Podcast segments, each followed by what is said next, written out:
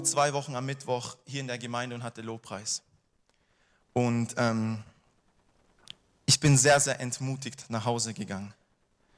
Ich bin sehr, sehr entmutigt nach Hause gegangen.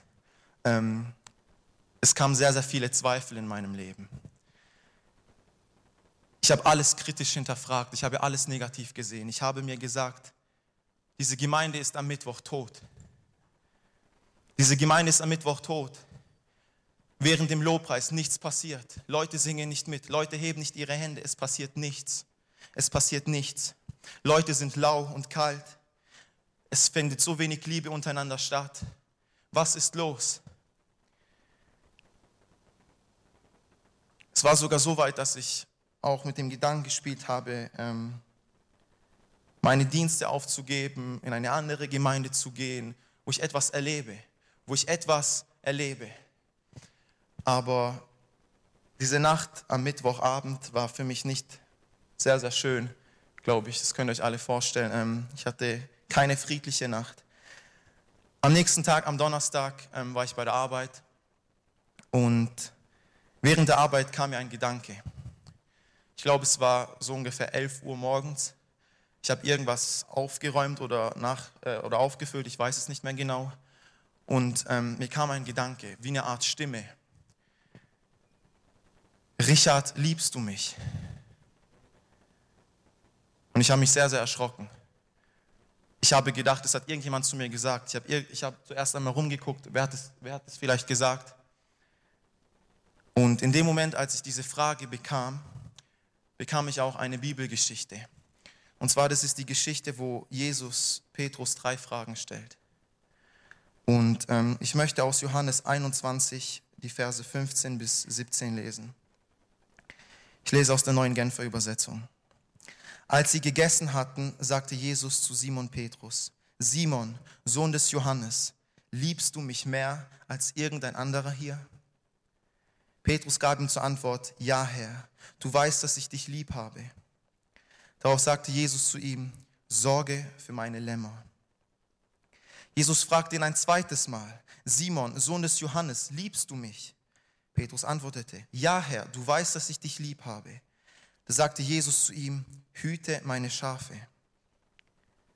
Jesus fragte ihn ein drittes Mal, Simon, Sohn des Johannes, hast du mich lieb? Petrus wurde traurig, weil Jesus ihn nun schon zum dritten Mal fragte, hast du mich lieb? Herr, du weißt alles, erwiderte er. Du weißt, dass ich dich lieb habe. Darauf sagte Jesus zu ihm, sorge für meine Schafe. Amen. Ich würde noch zu Beginn gerne beten. Heiland, ich danke dir für diesen Abend. Ich danke dir, dass es kein Zufall ist, dass wir hier sind. Ich danke dir, dass deine Gegenwart hier ist. Und ich danke dir, dass wir dir an diesem Abend neu begegnen können, o oh Herr. Ich danke dir, o oh Heiland, für das, was du auf mein Herz gelegt hast. Und ich bete, Gott, dass du durch mich sprichst. Gebrauche mich in meiner Schwachheit, o oh Herr, dass ich das weitergebe, was du vorgesehen hast. Und wirke du noch weiterhin an diesem Abend in unserer Mitte. Amen.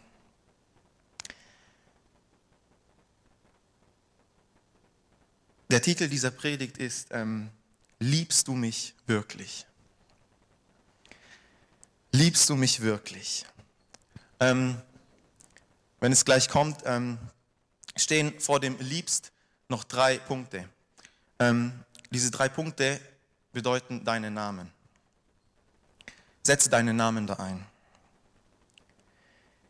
In diesen Versen ist mir einiges aufgefallen. Ähm, und zwar, was mir zuerst aufgefallen ist, ist ein interessantes Detail. Und zwar, wir befinden uns hier im letzten Kapitel im Johannesevangelium. Und ähm, das war nach Jesu Auferstehung. Jesus ist seinen Jüngern neu begegnet. Und ähm, als die Jünger auf dem See waren, um zu fischen, ähm, hat, Jesus, hat Jesus von weitem zu ihnen gerufen, habt ihr etwas gefangen? Und sie sagten nein. Und ähm, was Jesus macht, ist erstaunlich. Er hat gesagt, dann werft euer Netz auf der rechten Seite eures Bootes nochmal aus. Ich kann mir gut vorstellen, dass die Jünger sich gedacht haben, was soll das? Wir fischen hier schon den ganzen Tag, wir finden nichts ja okay, dann machen wir es halt. Ähm, lange Rede, kurzer Sinn, ihr kennt die Geschichte. Ähm, sie haben sehr, sehr viele Fische gefangen und ähm, sie haben zusammen gegessen, sie haben zusammen Gemeinschaft gehabt. Und ähm, das Erste, was mir in dieser Geschichte aufgefallen ist, bevor Jesus das mit ihnen, bevor Jesus Petrus das gefragt hat, haben sie zuerst gegessen. Sie haben zuerst gegessen. Wenn der Magen voll ist, dann denkt es sich besser. Ähm, was mir auch aufgefallen ist, Jesus ist sehr, sehr deutlich. Er ist sehr, sehr deutlich, weil er spricht Petrus mit Namen an. Er sagt nicht irgendein von, er sagt nicht den Namen eines anderen Jüngers, er sagt Petrus seinen Namen. Er sagt Simon, Petrus. Es wird sehr, sehr deutlich. Liebst du mich mehr als irgendein anderer hier? Und das fragt ihn Jesus dreimal. Ich glaube, wir können an diesem Abend zustimmen, dass wir alle unangenehme Fragen nicht mögen. Wir mögen unangenehme Fragen nicht, besonders nicht, wenn man sie wiederholt. Kennt ihr diese Leute, die einen echt unangenehme Fragen stellen und sie einen noch dann wiederholen? Ihr fragt euch ganze Zeit, diese Person weiß es doch eigentlich, aber warum fragt sie mich das nochmal und nochmal und nochmal?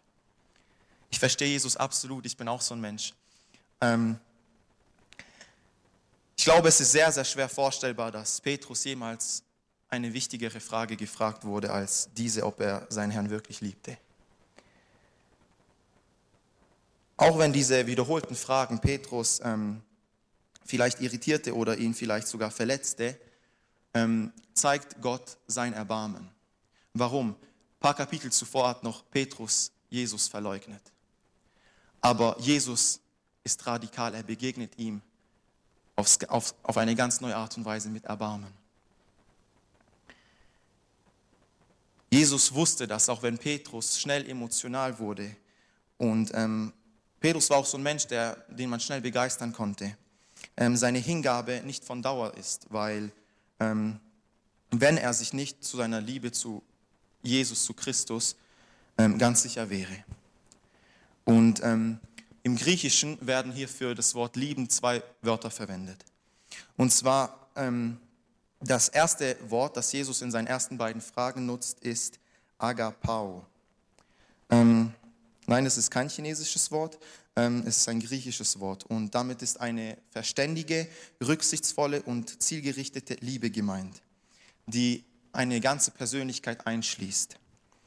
Ähm, aber hauptsächlich eine willentliche Entscheidung ist.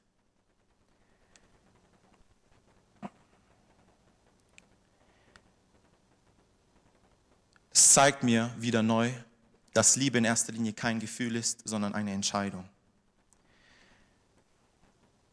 Das andere Wort, das Jesus hier verwendet, ist Phileo. Damit ist ein warmes, natürliches und spontaneres Gefühl der Zuneigung gemeint. Also auf gut Deutsch gesagt eine emotionalere Liebe. Und ähm, mit diesen beiden Worten drückt Jesus aus, dass die Liebe des Petrus nicht nur vom Verstand, sondern auch von seinem Herzen kommen muss. Es reicht nicht, wenn wir wissen und wir sagen, dass wir Gott lieben, wenn es in unserem Herzen nicht der Fall ist. Es muss eine Liebe sein, die sowohl ähm, von der eigenen Bestimmung als auch von der persönlichen Verbundenheit ähm, angetrieben wird. Und jeder Nachfolger Christi steht vor derselben Frage. Jeder einzelne von uns steht vor derselben Frage. Gott fragt dich an diesem Abend, liebst du mich wirklich?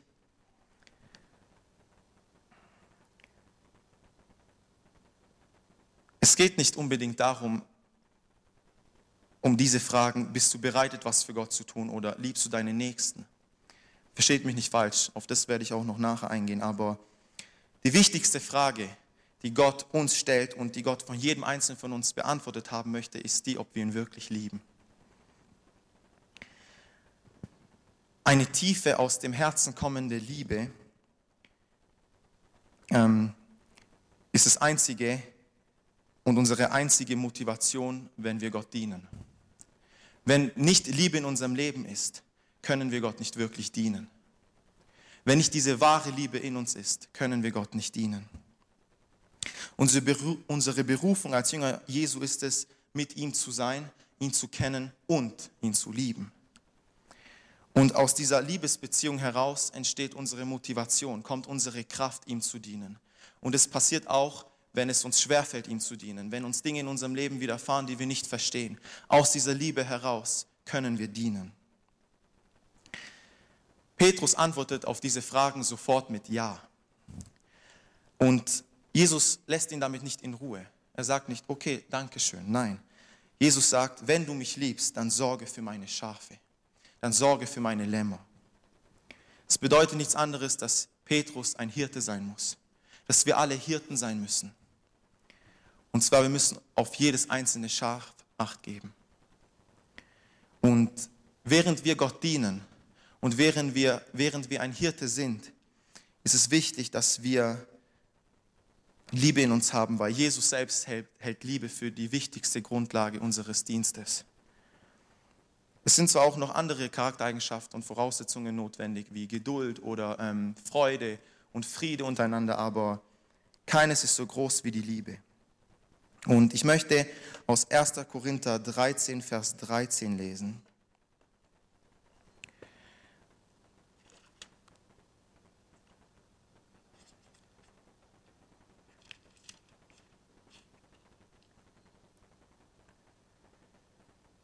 Dort heißt es, was für immer bleibt, sind Glaube, Hoffnung und Liebe. Diese drei. Diese drei Dinge bleiben für immer. Aber am größten von ihnen ist die Liebe. Petrus sagt darauf, Herr, du weißt alles. Du siehst mich, du siehst mein Herz. Warum fragst du mich das? Du weißt, dass ich dich liebe. Gott sieht alles und er sieht auch dein Herz. So möchte ich zu dem ersten Punkt kommen, den ich an diesem Abend vorbereitet habe, und zwar Gottes Liebe für dich. Gottes Liebe für dich. Warum sage ich das? Und zwar ist es wichtig, dass wir, bevor wir diese Dinge in unserem Leben praktizieren, bevor wir den Herrn wirklich lieben können, ist es wichtig, dass wir verstehen, dass Gott uns liebt. Als Gott den Menschen schuf, schuf er ihn als Mann und Frau mit einem freien Willen und ähm, die Menschen haben sich für einen anderen Weg entschieden und so kam Sünde in diese Welt. Und Sünde ist etwas, was unser Gott, unser heiliger Gott nicht tolerieren kann. Sünde muss bestraft werden, weil er ein heiliger Gott ist. Aber für diese Bestrafung hat Gott einen Plan gehabt. Er hat alles, was ihm wertvoll war, gegeben, für dich und mich. Er hat seinen einzig geborenen Sohn in diese Welt gesandt, für dich und mich. Jesus kam in diese Welt und um zu sterben. Am Kreuz rief er, es ist vollbracht. Davor rief er, aber, aber Vater, warum hast du mich verlassen? Er hat all die Sünden der ganzen Welt auf sich genommen. Er hat all das, was uns von Gott ferngehalten hat, auf sich genommen. Und er hat, er hat gerufen das. Warum hat ihn Gott verlassen? Gott konnte ihn nicht mal ansehen. Er war voll beladen mit deinen und meinen Sünden. Aber er hat den Tod besiegt. Er hat den Satan die Macht genommen und durch seinen Tod können wir frei sein, auch an diesem Abend. Und es gibt uns Hoffnung. Und diese Hoffnung möchte ich aus 1. Johannes 4, Vers 9 bis 10 lesen.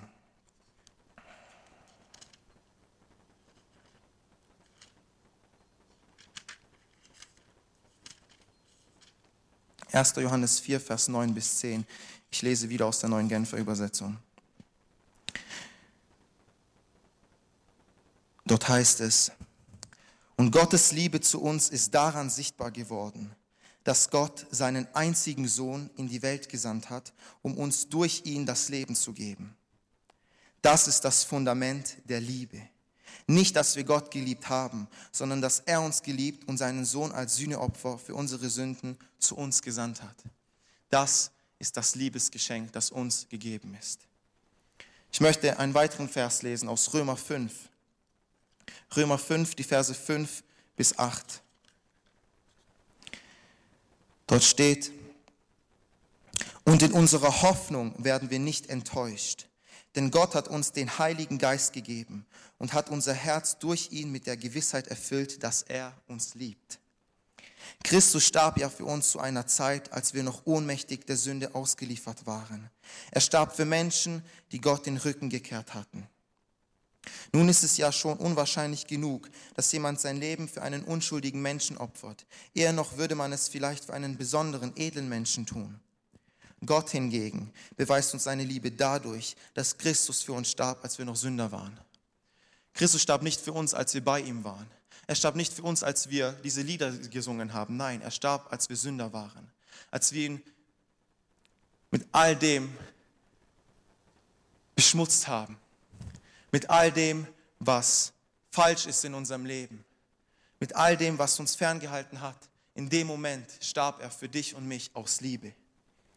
Ich möchte einen weiteren Vers lesen aus Römer 8.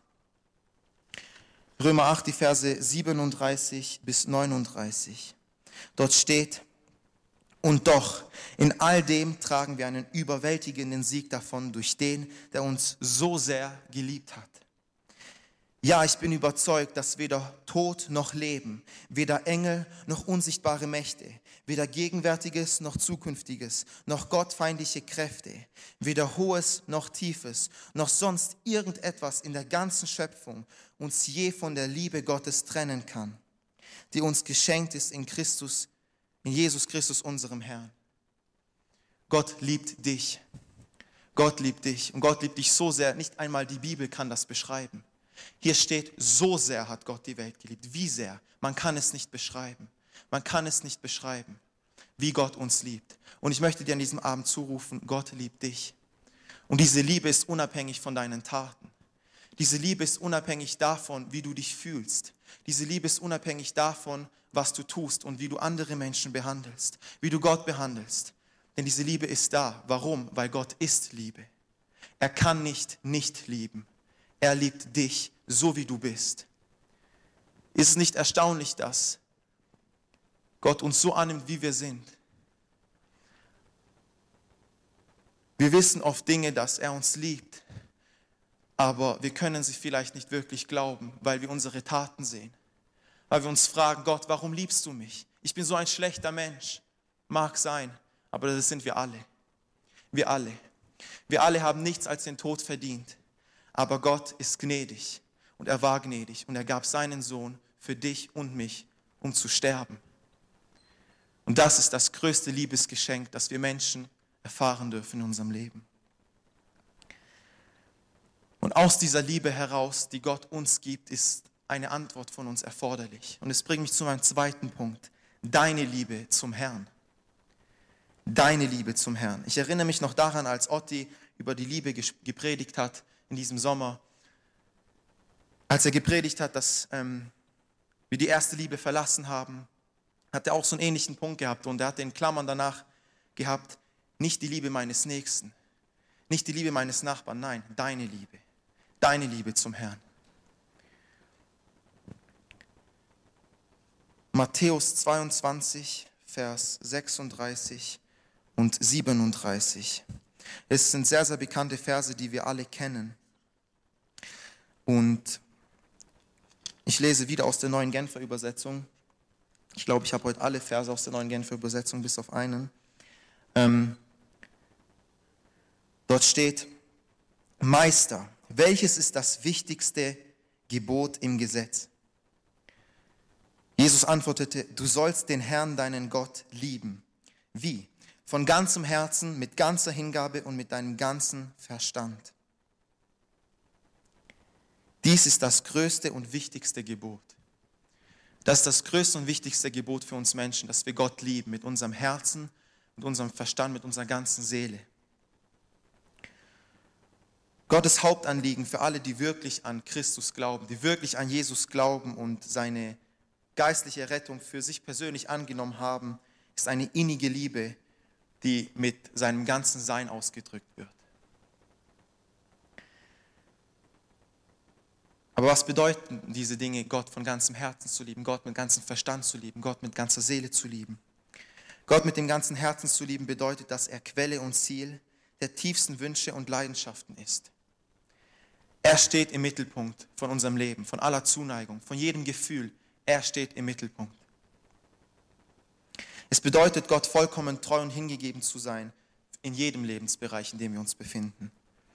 Und seine Absichten dass wir uns von seinen Absichten leiten lassen.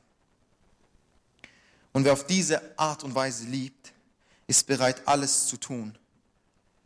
Und unsere Liebe für Gott sollte unser Leben bestimmen. Es sollte das bestimmen, wie wir miteinander umgehen, wie wir mit Menschen umgehen. Es sollte das bestimmen, wie wir denken, wie wir drauf sind, wie wir uns fühlen. Gott mit ganzer Seele zu lieben, hat mit tiefsten Sehnsüchten, Gefühlen und Überzeugungen zu tun, die auf Jesus ausgerichtet sind. Und diese Überzeugungen sollen ihn ehren. Und Gott mit ganzem Verstand zu lieben zeigt, dass es nicht nur um Gefühle und Emotionen geht. Liebe ist ein bewusster Willensakt. Es ist nicht etwas, was wir fühlen und sagen, das ist so und das bleibt so. Denn wenn wir es nur fühlen, dann hat es nicht Bestand. Dann fällt es, dann schwankt es. Deswegen braucht es deine Entscheidung. Es braucht eine willentliche Entscheidung. Gott mit dem Verstand zu lieben erfordert, dass wir das Richtige tun, auch wenn die Gefühle nicht mitziehen oder man von der Welt abgelehnt wird. Wie oft finden wir uns selbst in so Situationen, wo wir aus unseren Gefühlen heraus handeln, wo wir aus dem heraus handeln, wie wir uns fühlen, was wir denken, wer uns vielleicht verletzt hat, wer uns vielleicht nicht begrüßt hat. Wie oft handeln wir aus diesen Gefühlen heraus? Aber wer Gott liebt, muss eigentlich sehr, sehr schwere Entscheidungen in seinem Leben treffen. Und es ist wichtig, dass wir auch dann gehorsam sind, wenn es uns schmerzt. Ich glaube, wir können alle heute Abend bezeugen, dass wir in unserem Leben sehr, sehr viele Entscheidungen treffen. Und ich glaube, ich kenne es aus meinem Leben, ich habe es manchmal satt, Entscheidungen zu treffen. Kennt ihr das aus eurem Leben auch? Aber es ist wichtig, dass Gott der Mittelpunkt ist, selbst in diesen Entscheidungen. Wir können nicht sagen, Gott, wir lieben dich, aber wir halten das und das zurück. Das funktioniert nicht. Es ist wichtig, dass man Gott hingegeben ist mit seinem ganzen Herzen, mit seinem ganzen Verstand und mit seiner ganzen Seele. Und mir ist aufgefallen, während wir so in diesen Gefühlen oft sind, sind wir oft enttäuscht. Und ich habe mich gefragt, wie gehe ich mit Enttäuschungen um? Und um ehrlich zu sein, Enttäuschungen prägen mein Leben manchmal öfters oder mehr als Gottes Bestimmungen. Wenn ich enttäuscht bin, dann schaue ich nur das, wie es, mir geht. Wer mich enttäuscht hat oder wen ich vielleicht enttäuscht habe, aber ich schaue nicht auf das, was sein soll. Aber ich möchte heute Abend zurufen, Gottes Gnade ist größer als deine Fehler. Gottes Gnade ist größer als meine Fehler, als unsere Fehler. Und das gibt uns Zuversicht. In 1. Johannes 4, Vers 19, da steht,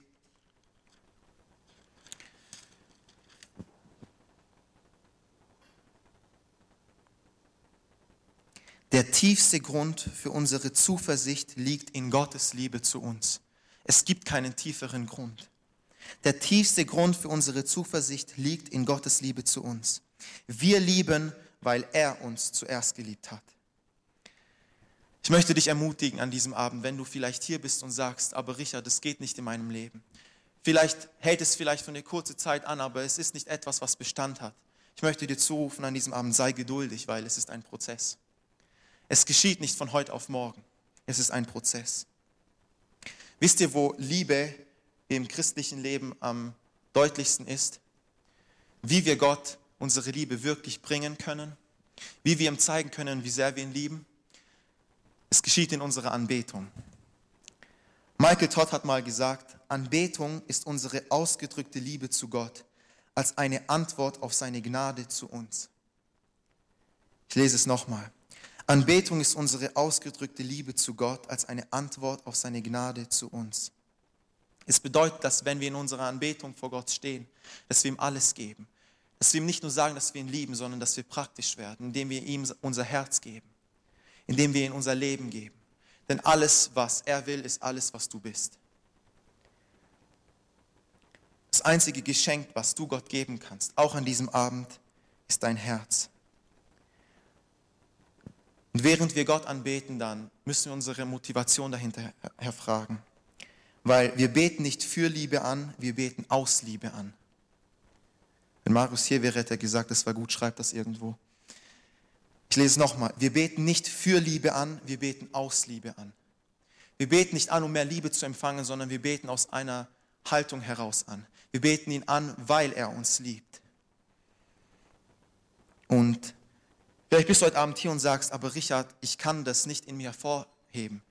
Es geht nicht. Ich kann es nicht. Ich schaffe es nicht aus eigener Kraft. Das macht gar nichts, weil Liebe ist uns gegeben. Gott gibt uns die Liebe. Gott gibt dir das Herz, ihn zu lieben. Und dass ihr erkennt, dass ich nicht ähm, das frei erfunden habe, ähm, möchte ich aus 5. Mose 30, Vers 6 lesen. 5. Mose 30, Vers 6. Ich lese aus der neuen Hoffnung. Hoffnung für alle. Der Herr, euer Gott, wird euch und eure Kinder im Herzen verändern. Er wird euch fähig machen, ihn aufrichtig und mit ganzer Hingabe zu lieben. Dann bleibt ihr am Leben. Gott gibt dir das Herz, ihn zu lieben. Es muss nicht aus deiner eigenen Kraft sein. Es muss nicht aus deiner eigenen Motivation sein. Gott gibt dir das Herz, ihn zu lieben. Liebe hat aber auch noch andere Eigenschaften, und zwar Liebe wächst. Und das lesen wir auch in Philippa 1, Vers 9.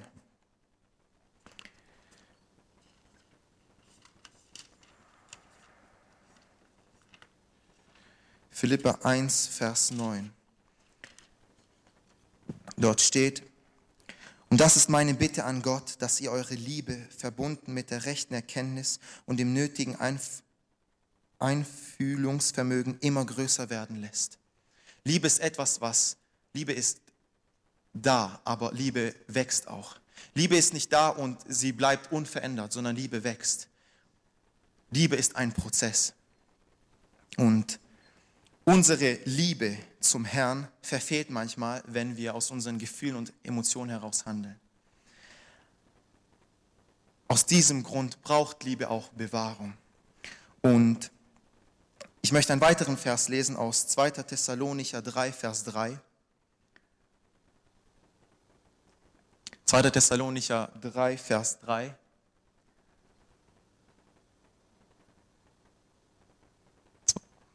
2. Thessalonicher 3, Vers 3.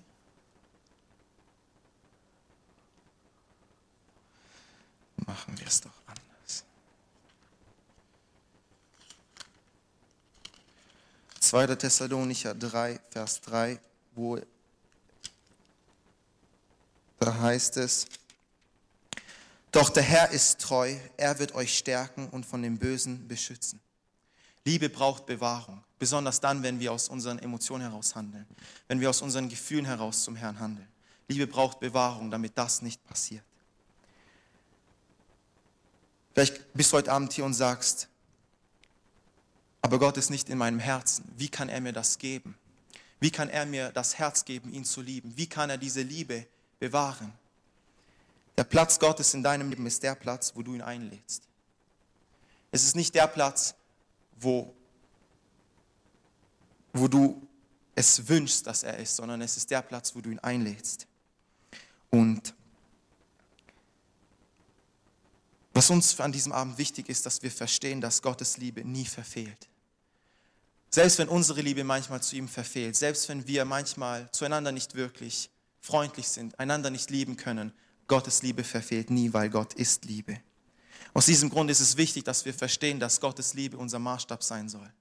Nicht die Liebe der Welt, nicht die Liebe einzelner Personen, weil jeder von uns versagt, jeder von uns fällt, aber Gott gibt uns die nötige Kraft, wieder aufzustehen. Gott gibt uns die nötige Kraft, unser Herz zu bewahren. Deswegen ist es wichtig, dass wir Gottes Liebe als unseren Maßstab setzen. Michael Todd hat gesagt, Anbetung ist unsere ausgedrückte Liebe zu Gott. Liebe muss ausgedrückt werden in Wort und Tat, sonst ist es keine Liebe. Denn was du ausdrückst, stärkt deine Überzeugung. Ich bin mir sicher, dass Jesus auch deswegen Petrus dreimal diese Fragen gestellt hat. Er wusste, dass Petrus ein emotionaler Mensch war. Er wusste, dass Petrus aus seinen Gefühlen heraus handelt. Aber Jesus hat Petrus dreimal diese Fragen gestellt, damit Petrus nicht vergisst, dass er Gott wirklich liebt. Es ist wichtig, dass uns dass wir uns vielleicht immer wieder solche Fragen stellen. Lieben wir wirklich Gott? Denn was wir ausdrücken, stärkt unsere Überzeugung. Denn was im Herzen ist, was im Inneren ist, davon redet unser Mund, das kommt zum Vorschein. Und davon sind wir überzeugt. Deswegen ist es wichtig, dass wir unsere Liebe zu Gott ausdrücken. Aber unsere Liebe ist mehr als das, was wir sagen. Unsere Liebe zeigt sich darin, wie wir leben. Unsere Liebe zeigt sich darin, wie wir leben. Es ist nicht in erster Linie das, was wir sagen, sondern es zeigt sich in dem, wie wir leben. Ich möchte dich ermutigen an diesem Abend. Liebe ist eine Willensentscheidung. Es liegt an dir.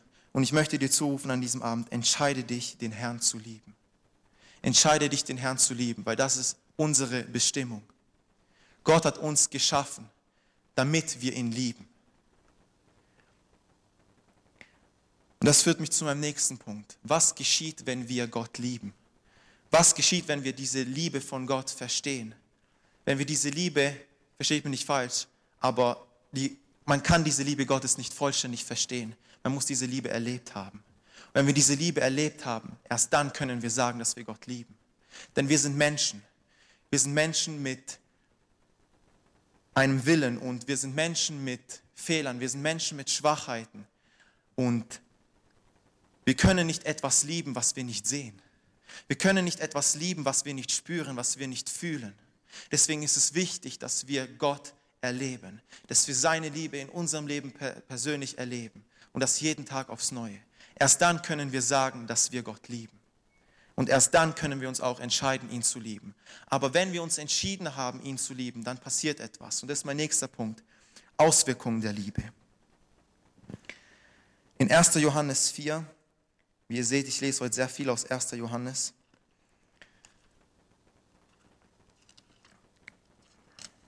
In 1. Johannes 4, die Verse 11 bis 12, da steht, meine Freunde, da Gott uns so sehr geliebt hat, sind wir auch verpflichtet, einander zu lieben. Amen.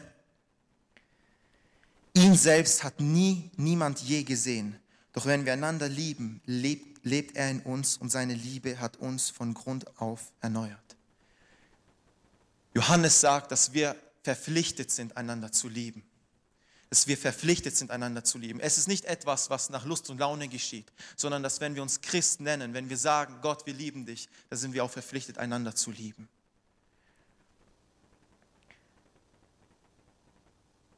Ich habe mich gefragt, wie lieben wir uns mehr? Wie lieben wir uns mehr? Ich weiß und ich habe mit einigen von euch auch gesprochen und es geht auch gerade rum und viele reden darüber, wie wenig Liebe wir haben und wie wir einander lieben können.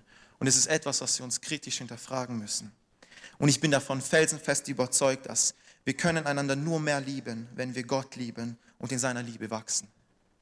Denn wir können nicht einander lieben, weil allerspätestens dann, wenn wir verletzt werden, allerspätestens dann, wenn wir komisch angemacht werden, allerspätestens dann, wenn uns Leute enttäuschen, ist unsere Liebe weg wenn wir nicht aus dieser Liebe heraus, die uns Gott zeigt, die uns Gott schenkt, handeln.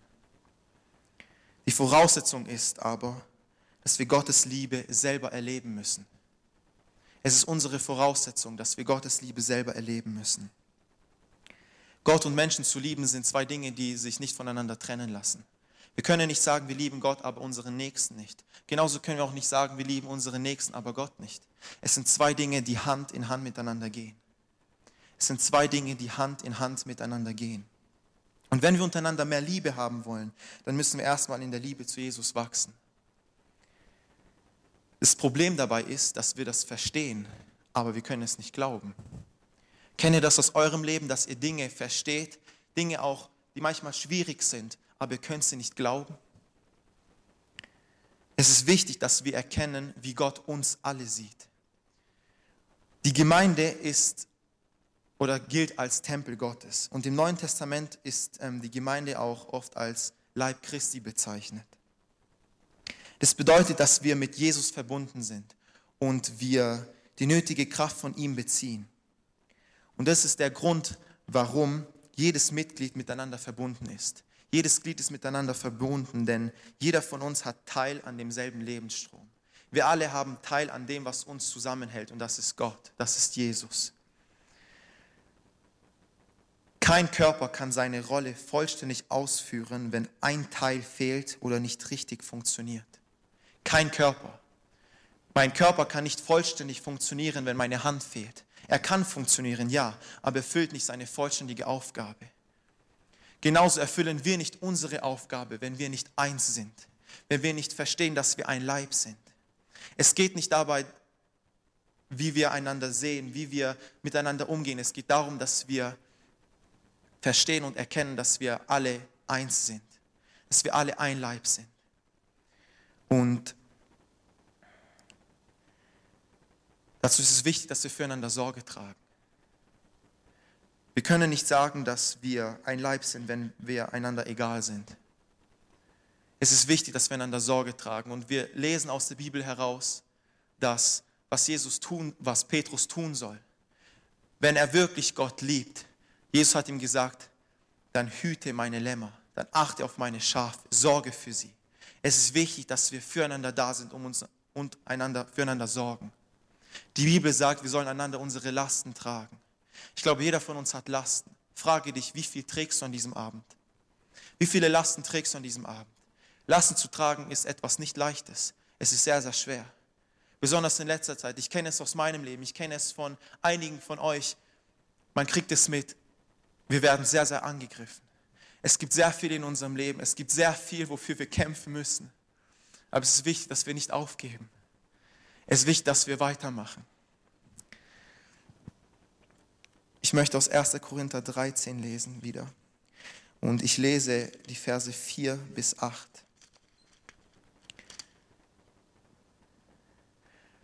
Warum ich diese Verse lesen möchte, ist, weil wenn Gottes Liebe in uns ist, dann lieben wir, selbst wenn uns keine Liebe gegeben ist.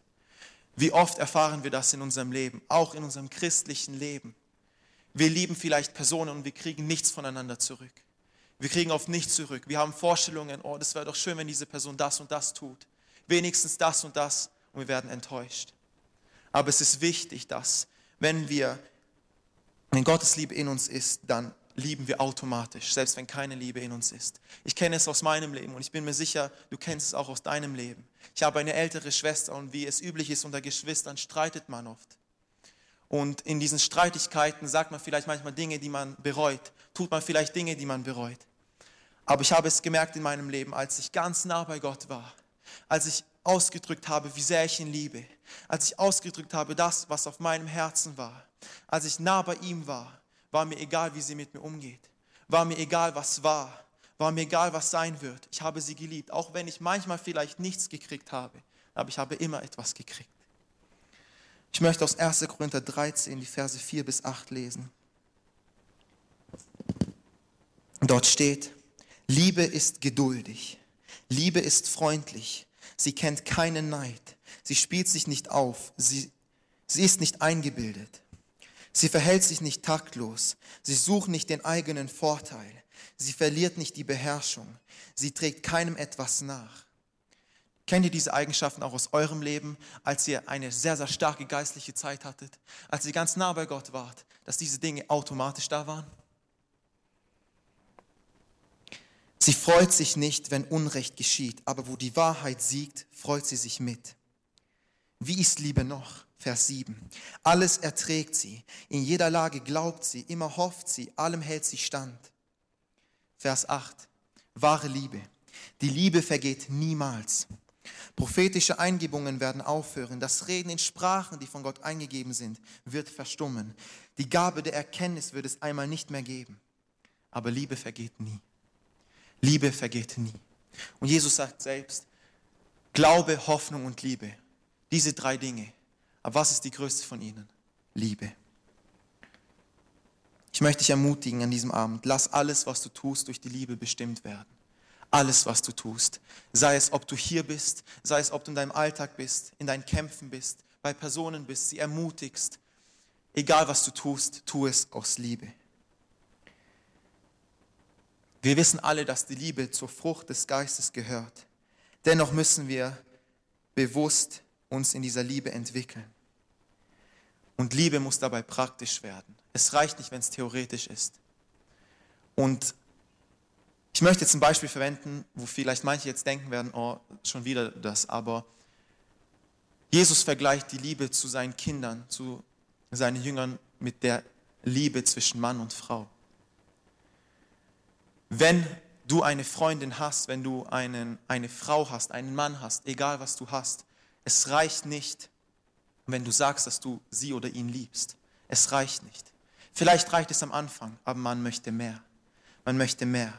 Weil Liebe muss ausgedrückt werden in Wort und in Tat. Es reicht nicht eins, es muss beides sein. Es muss beides sein. Es bringt nichts, wenn wir nur ausdrücken, dass wir Gott lieben, wenn nichts und wenn unsere Taten was anderes sagen. Es ist wichtig, dass unsere Taten mit unseren Worten Hand in Hand gehen.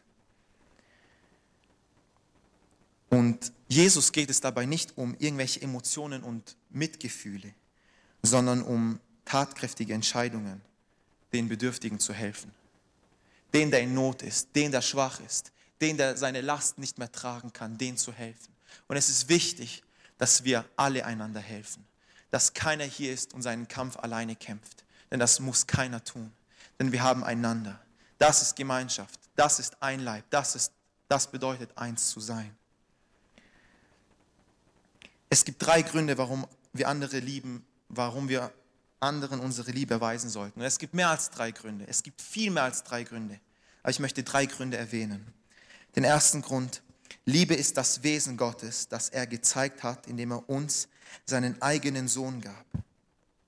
Wir haben dadurch an seinem Wesen Anteil, weil wir neu geboren sind. Es ist der erste Grund, den ich erwähnen möchte, warum wir einander lieben sollen, warum wir einander unsere Liebe erweisen sollen, weil Liebe ist etwas, was zu Gottes Wesen gehört.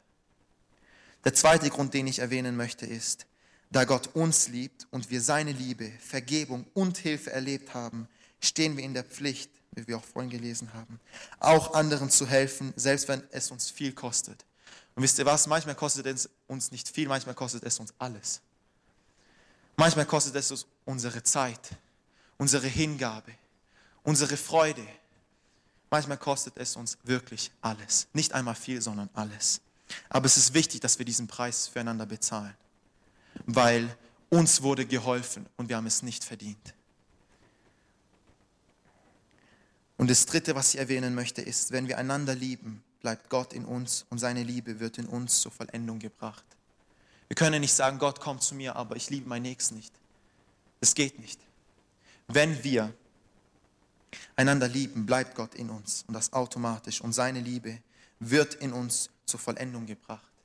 Es geschehen diese Dinge, dass Liebe geduldig ist, dass Liebe alles erträgt automatisch, wenn wir in Gott sind und er in uns. Und seine Liebe zu uns und unsere Liebe zu ihm und unsere Liebe füreinander bestätigen unsere geistliche Erlösung. Wir können nicht sagen, wir sind erlöst und es hat sich nichts in unserem Leben verändert. Wenn wir erlöst sind, wenn wir neu geboren sind, dann ist unser Leben um 180 Grad gedreht worden. Dann geschehen Dinge, die wir vorher nicht erdacht hatten, dass wir diese Dinge tun. Ich hätte niemals gedacht, dass ich Personen lieben kann, die mir Schaden zufügen. Hast du dir das jemals gedacht? Vielleicht bist du heute Abend hier und sagst, aber Richard, es gibt so viel Böses, auch unter uns Christen, auch in dieser Gemeinde, auch in anderen Gemeinden. Es gibt so viel Böses, man begegnet einander mit so viel Bösen, man lästert, man, man urteilt, man redet schlecht übereinander. Es gibt so viel Böses. Wie soll das gehen? Ich möchte aus Sprüche 10, Vers 12 lesen. Und diesmal Schlachter 2000. Dort heißt es, Hass erregt Streit, aber die Liebe deckt alle Verfehlungen zu. Kennt ihr das, wenn ihr echt wütend seid auf Personen oder auf Dinge, manchmal vielleicht sogar auf Gott, ihr seid echt wütend und ihr merkt, ihr seid in einem Loch, ihr kommt nicht weiter, ihr merkt, es geht euch schlecht und ihr denkt, ihr macht das Richtige, aber ganz genau wisst ihr eigentlich, ihr tut das nicht. Es ist wichtig, dass wir mit Liebe einander begegnen. Nicht nur einander, sondern jedem Einzelnen, dem, der uns begegnet. Weil selbst wenn uns Böses in unserem Leben widerfährt, wissen wir, wie es die Bibel sagt, die Liebe deckt alles zu. Jeden Fehler, all das, was falsch gemacht wurde, jede Enttäuschung, einfach alles. Die Liebe deckt alles zu. Ich möchte noch einen Vers aus 1. Petrus lesen. 1. Petrus 4, Vers 8.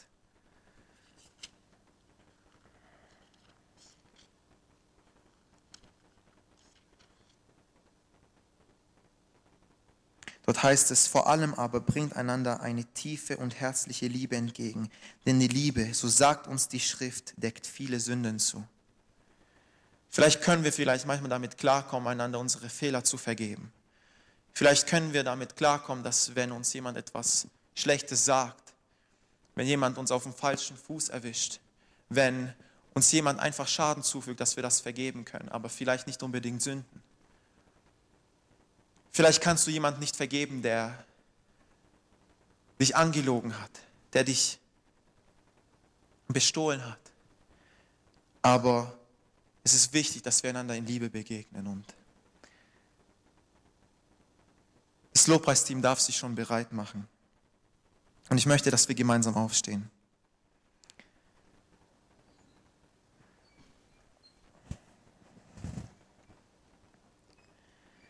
Ich habe sehr, sehr viel über diese ganzen Gedanken nachgedacht. Dieses Thema liegt mir schon seit längerem auf dem Herzen, aber es war noch nie so klar für mich zu verstehen, wie ich meinen Nächsten lieben kann. Es war für mich noch nie so klar zu verstehen, wie ich den lieben kann, der mich nicht liebt. Wie ich nicht aus meinen Gefühlen heraus lieben kann. Und ich habe drei Punkte, die ich zusammenfassen möchte und als Anwendung habe. Und zwar der erste Punkt, erkenne das Geschenk der Liebe. Dir ist Liebe gegeben, indem Gott alles für dich gab, indem er für dich starb, um dich mit Gott zu versöhnen, um das, was dich von Gott ferngehalten hat, um das, was dich von dem Vater ferngehalten hat, dass da der Weg frei ist in seine Gegenwart. Liebe ist uns gegeben. Ich möchte dich ermutigen, erkenne das an diesem Abend. Erkenne das Geschenk, das dir gegeben ist. Aber wisst ihr was, es reicht nicht, wenn wir das erkennen. Wir müssen es erlebt haben. Es reicht nicht, wenn wir wissen, dass das gut ist. Es reicht nicht, wenn wir wissen, dass Gott für uns starb, wenn wir das nicht erlebt haben. Wir müssen es erleben. Und es ist ein Geschenk, wie ich bereits gesagt habe. Und die Liebe, die uns Gott schenkt und gibt und auch gegeben hat, ist Gnade. Und Gnade bedeutet, dass wir etwas bekommen haben, was wir nicht verdient haben. Oder etwas nicht bekommen haben, was wir eigentlich verdient hätten. Das ist Gnade. Die Liebe Gottes ist Gnade. Der zweite Punkt, an den ich an diesem Abend, den ich uns zurufen möchte, ist, erkenne deine Bestimmung. Erkenne deine Bestimmung. Wir sind Menschen. Wir haben Berufungen, ja. Wir haben Talente von Gott, ja. Aber unsere Bestimmung ist, den Herrn zu anbeten. Den Herrn zu anbeten, es ist dieser Grund, warum wir erschaffen wurden, um ihn zu anbeten. Es ist nicht unbedingt in erster Linie das, um seinen Auftrag auszuführen. Und zwar, es ist in erster Linie dieser Grund, um ihn zu anbeten. Es ist unsere Bestimmung von jedem Einzelnen, von dich und mich. Es ist unsere Bestimmung. Der letzte Punkt, den ich erwähnen möchte, ist, entscheide dich zu lieben. Liebe ist in erster Linie kein Gefühl. Klar, Liebe hat was mit Gefühlen zu tun. Aber Liebe ist kein Gefühl in erster Linie, sondern es ist eine Entscheidung. Und Gott fragt dich an diesem Abend, liebst du mich wirklich? Liebst du mich wirklich? Was liebst du an mir? Liebst du das, was ich dir gebe? Liebst du das? Liebst du das, was ich tun kann? Oder liebst du mich? Ich glaube, es ist sehr, sehr ernst. Und ich glaube, dass Gott uns alle fragt an diesem Abend, liebst du mich wirklich? Ich glaube, diese Frage war nicht nur an Petrus gerichtet, sondern an uns alle, an die ganze Gemeinde, an die ganze Menschheit. Liebst du mich wirklich? Es ist eine Entscheidung. Es ist deine Entscheidung. Und diese Entscheidung kann kein Mensch für dich treffen, die musst du selbst treffen. Die musst du selbst treffen. Das Leben ist ein Kampf. Ich möchte dich ermutigen, laufe nicht vor deinem Goliath davon. Laufe nicht vor deinem Goliath davon. Ich möchte dich ermutigen an diesem Abend, wenn du hier bist und sagst, Gott, ich will, aber ich habe so oft versagt, ich kann es nicht. Ich will dich ermutigen, stelle Goliath deinen Gott vor. Stelle Goliath deinen Gott vor. Wir haben einen allmächtigen Gott. Unser Gott ist allmächtig. Er ist vollkommen. Und er liebt dich so, wie du bist. Es ist an der Zeit, dass wir ihn lieben. Und wenn wir diese Erfahrung machen, ihn zu lieben, lieben wir einander automatisch. Vielleicht bist du auch heute Abend hier und sagst, Richard, ich kann das nicht. Ich habe so oft eine Maske auf, die sieht keiner. Die sieht keiner. Ich weiß die, diese Dinge, dass Gott mich liebt. Ich weiß diese Dinge, dass er sein Leben für mich gab. Aber ich habe es nicht erlebt. Ich habe es nicht erlebt. Es ist wichtig, dass wir dieses, diese, dieses Liebesgeschenk jeden Tag neu erleben dass wir jeden Tag aufs Neue verstehen, wie sehr uns Gott liebt. Denn nur aus, diese, nur aus dieser Liebe heraus können wir ihn lieben. Nur aus dieser Liebe heraus. Diese Liebe ist unsere einzige Motivation. Nicht das, was uns Gott geben kann, nicht das, was er tun kann, nicht das, was er verändern kann. Nein, das, wie er dich liebt, das ist unsere Motivation. Ich möchte dich ermutigen an diesem Abend. Wenn du hier bist und Gebet brauchst, dann lass für dich beten. Lass für dich beten. Wir haben verlernt, füreinander zu beten. Wir hatten früher Samstage da, wo wir hier waren vor Gott, wo wir einander bekannt haben, ich brauche Hilfe. Es ist wichtig, dass wir das neu erlernen, dass wir einander wirklich unsere Lasten tragen. Keiner ist hier, der alleine kämpfen muss. Keiner ist hier. Lass für dich beten an diesem Abend. Lass für dich beten, wenn Gott zu dir geredet hat an diesem Abend. Wenn Gott dich gefragt hat, liebst du mich wirklich? Lass für dich beten. Lass für dich beten. Du kannst hier nach vorne kommen. Hier sind Menschen bereit. Das Jugendteam wäre bereit. Du kannst in den Reihen bleiben. Es ist egal, wo du bleibst solange du Gott suchst und sag ihm das, was auf deinem Herzen ist. Das ist das, was du tun kannst. Das ist das, was ich erlebt habe. Das ist das, was du erlebt hast. Ich möchte dich ermutigen, entscheide dich, triff diese Entscheidung. Wenn du schon so oft diese Entscheidung getroffen hast, triff diese Entscheidung an diesem Abend neu, Gott zu lieben, weil Gott ist würdig. Ihm gebührt die Ehre, ihm gebührt unsere Liebe weil er uns zuerst geliebt hat. Lass uns gemeinsam ihn verherrlichen. Lass uns gemeinsam ihm ausdrücken, wie sehr wir ihn lieben. Lass uns ihm dafür danken, was er getan hat in unserem Leben. Preisen wir ihn dafür, dass er uns errettet hat. Als wir ihn den Rücken gekehrt haben, hat er uns schon geliebt. Als wir ihn bespuckt haben, hat er uns geliebt. Wir waren diejenigen, die ihn ans Kreuz genagelt haben. Nicht diese Menschen damals. Nein, deine Sünden, meine Sünden waren es. Ich möchte dich ermutigen, ich weiß nicht, warum ich dieses Thema auf meinem Herzen hatte. Ich wollte über was ganz anderes sprechen. Ich weiß es nicht, aber ich weiß, dass jemand an diesem Abend braucht.